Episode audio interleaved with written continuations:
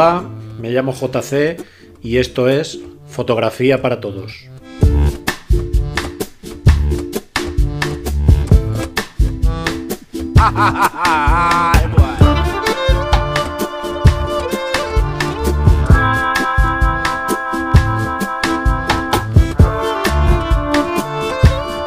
Un podcast que pretende que escuchéis una serie de experiencias y consejos para que aprendáis fotografía desde el nivel cero. Y por qué no, quizás algún día podáis vivir de este.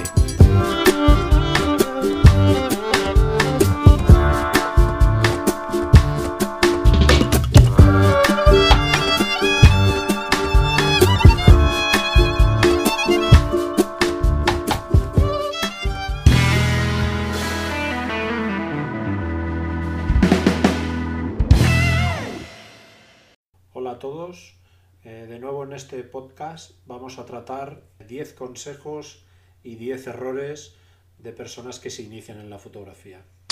¿Qué cámara me compro? Primero de todo, no os calentéis mucho con qué cámara debéis comenzar para iniciarse en la fotografía. Es más importante incluso adquirir un buen objetivo. Nos obsesionamos con el equipo y simplemente es una herramienta. Lo más importante es la creatividad. Existen miles de fotografías analógicas que son espectaculares y ya sabéis con qué medios contaban en aquella época. Pero las fotos transmitían alguna cosa, te hacían mirarlas por algún motivo, te atraían los colores, la composición, y no por la calidad del papel o la calidad de la cámara. Practicar, practicar y practicar. Si no puede ser con una full frame o con una APS-C, con el teléfono móvil. Lo importante es la creatividad, saber encuadrar y entender la luz.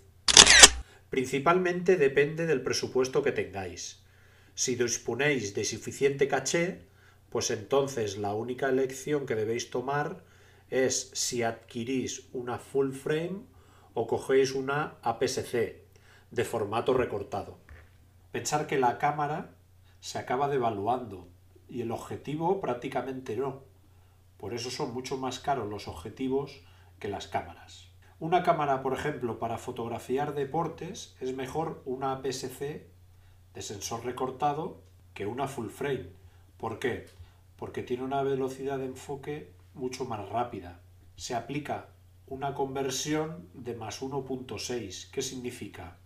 Pues que llegas más lejos con el objetivo de tu cámara. Por ejemplo, si dispones de un objetivo 70-200 milímetros, en una APS-C automáticamente tienes una conversión de más 1.6, o sea, que tu objetivo realmente se ha convertido en un 112-320 milímetros. Sin embargo, ese mismo objetivo en una cámara full frame seguirá siendo un 70-200 milímetros. También podéis acceder al mercado de segunda mano y adquirir verdaderas gangas, al menos hasta que sepáis a qué os vais a dedicar fotográficamente hablando. Una vez tengamos decidido la cámara que adquirir, hay que conocer vuestra cámara, saber de pe a pa para qué funciona cada botón, cada apartado, cada menú, pero sobre todo, sobre todo, leeros el manual. Nunca lo hacemos. ¿Por qué? Pues porque a veces tendréis que hacer fotografías que nos exigen una velocidad de manejo para captar alguna de las cosas que estén sucediendo en ese momento muy rápidamente, como por ejemplo, vas por un paseo y de repente se cae una persona o a un niño se le empieza a escapar un globo, pues si quieres captar rápidamente esas acciones, tienes que saber, mirando por el visor, para no perder el enfoque, tienes que saber sin mirar a la cámara dónde está cada botón para poder modificarlo, ya sea la velocidad, ya sea la obturación, ya sea el ISO o el sistema de enfoque.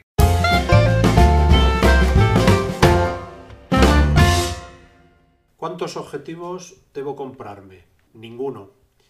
No te compres ninguno hasta que no sepas qué tipo de fotografía te gustaría especializarte.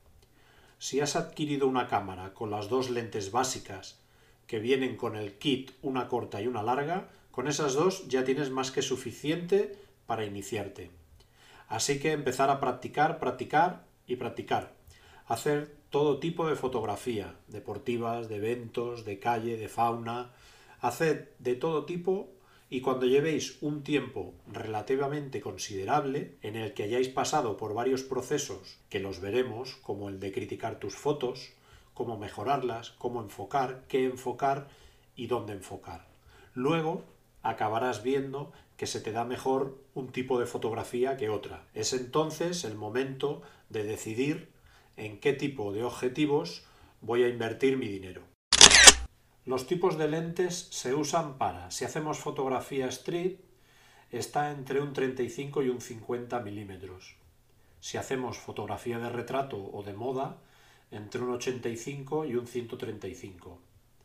Para la fotografía de viajes podemos utilizar objetivos entre un 18 y un 105 milímetros o incluso el 24 105 milímetros. En fotografía de deporte podemos llevar los objetivos entre un 100 y un 400. Y para los eventos sociales podemos llevar entre un 24-70 y un 70-200. ¿Qué necesito para limpiar mi objetivo? Debes llevar siempre un paño de lente. No vale con limpiarlo con la camisa o con las mangas del jersey. Ya no porque no pueda quedar limpio, que tampoco, sino porque la ropa siempre adquiere pelusilla y esta pelusilla te puede quedar en el objetivo. Y luego hay mucha más faena para poder eliminar esos errores. ¿Cuántas baterías y tarjetas de memoria debo tener? Como mínimo, mínimo dos baterías. Yo, por ejemplo, y lógicamente al ser profesional, tengo seis baterías en una cámara y tres en la otra. Aproximadamente la mitad de estas baterías deberían ser de la marca original y la otra mitad pueden ser de marca blanca o sin tapujos, marca china. Estas últimas simplemente para que te puedan sacar de algún apuro. Debemos tener varias tarjetas de memoria. La capacidad y la velocidad de escritura será lo más importante. Recordad que la velocidad de escritura es la velocidad con que se pasa la fotografía de la cámara a la tarjeta. Y la capacidad, contra mayor sea, menos tendremos que cambiar de tarjetas en nuestro evento. Es preferible gastarse aquí el dinero en una tarjeta buena, por ejemplo de 64 gigas, que en dos de 32 gigas baratas. Dependiendo del modelo de la cámara, pues usaréis la SD o la Compact Flash. Yo últimamente he descubierto que con los adaptadores de la micro SD, que se transforman en una SD, puedo comprar una micro SD de 128 gigas y una velocidad de escritura altísima por una tercera parte de lo que me costaría una SD o una compact flash buena.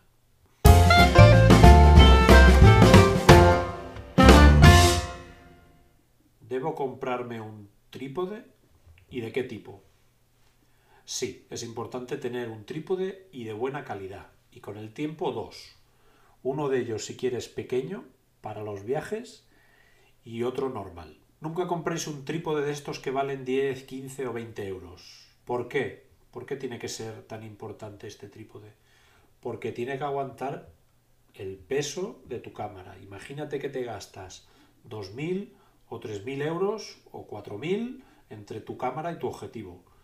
¿Tú te atreverías a ponerlo en un trípode de solo 15 euros que se puede doblar que se puede romper, que se puede volar, que se puede caer. Yo no lo haría. Yo invertiría dinerito y si puede ser, venden unos muy buenos que una de las tres patas se transforma en un monopié. Debo comprar filtros. El filtro que debes comprar sí o sí para tu iniciación y luego para seguir con él son los filtros UV. Prácticamente son necesarios para proteger tu lente de golpes y rayaduras.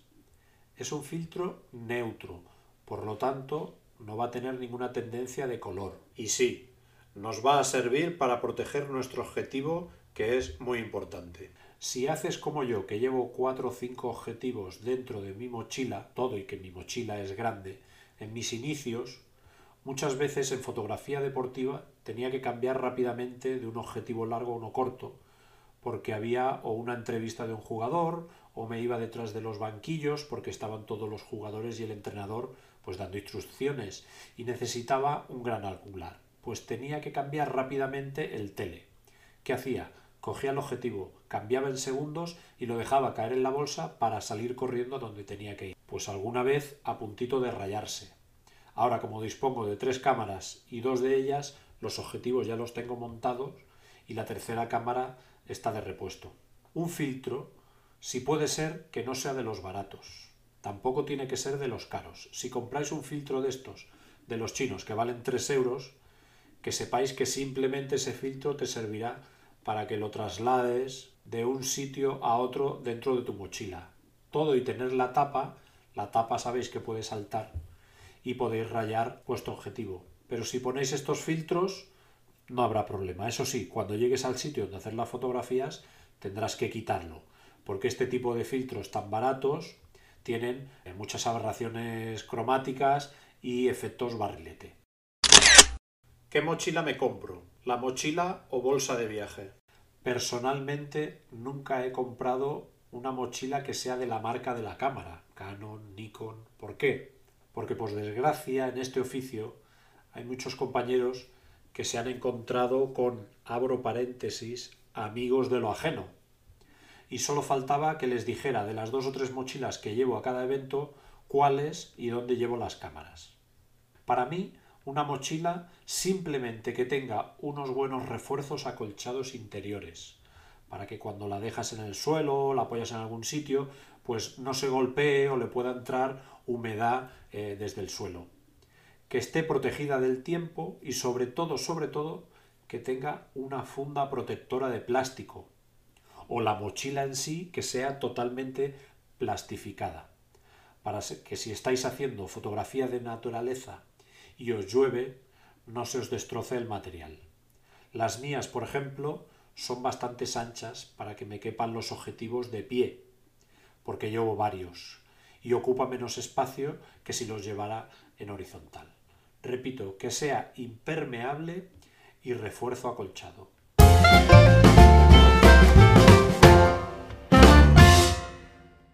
¿Debo comprarme un flash?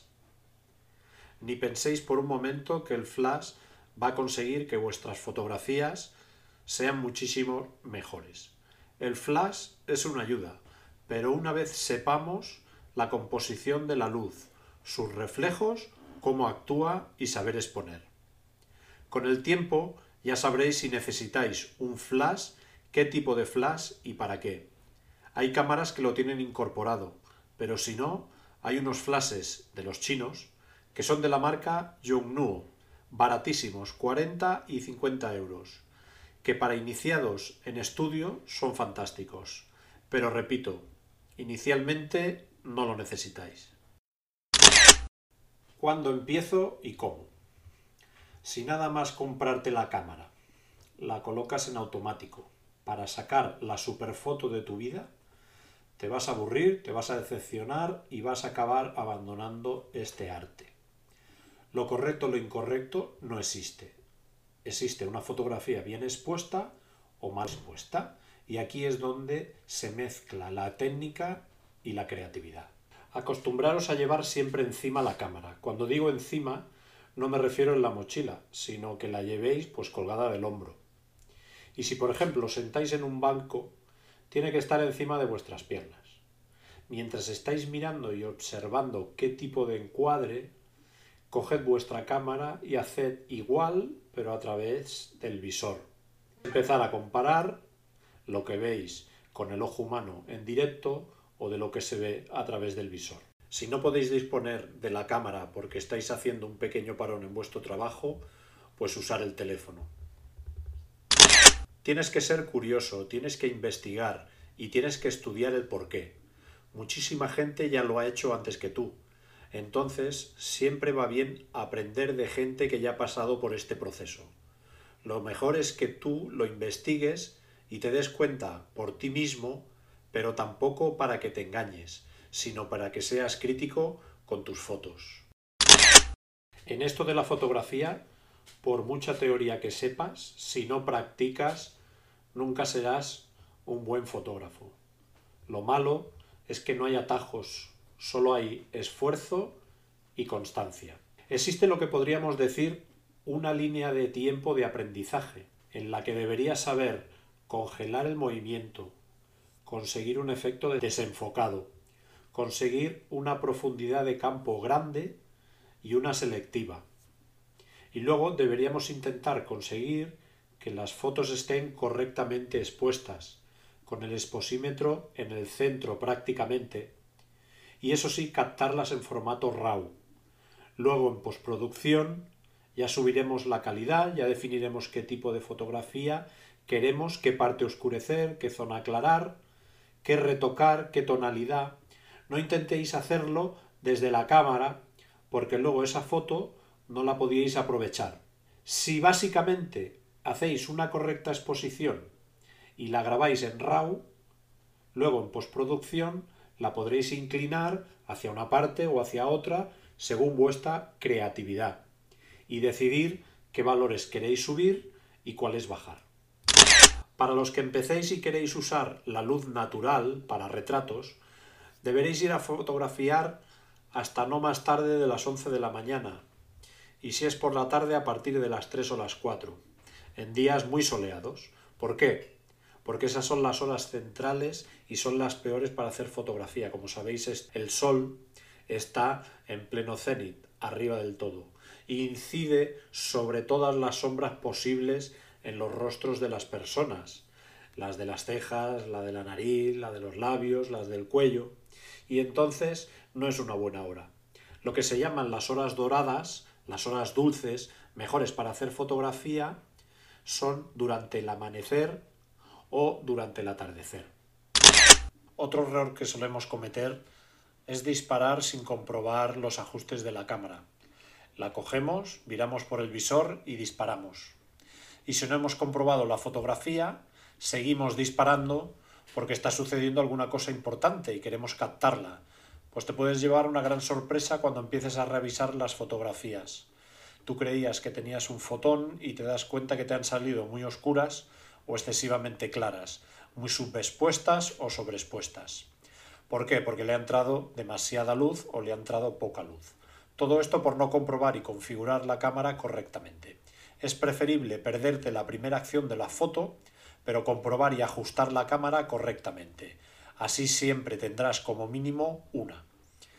Otro error es pensar que la puedes arreglar luego en postproducción con un programa de retoque. Debes tener claro que debes enfocar bien, controlar la luz y controlar las sombras, que estén correctamente expuestas y luego en postproducción ya arreglarás otro tipo de problema y errores. Es bueno recibir críticas, tenemos que saber recibirlas. Tenemos que coger nuestras fotos, ponerlas en las redes sociales, enviárselas a amigos, a familiares no, que siempre dirán que están bien.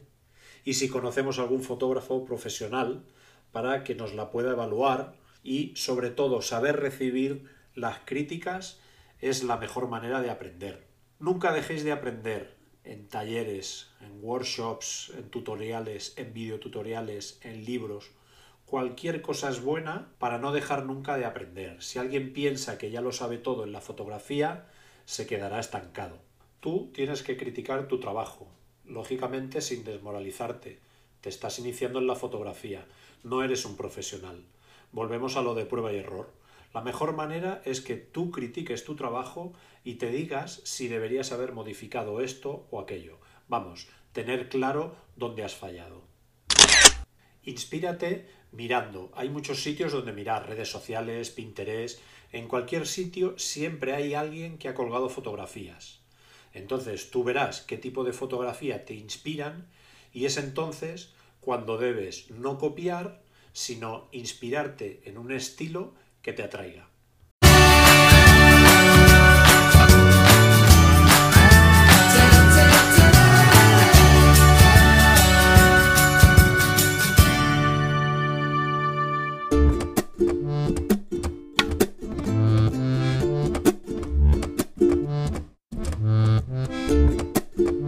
Si tenéis curiosidad, volved. Recordad aquí en Fotografía para Todos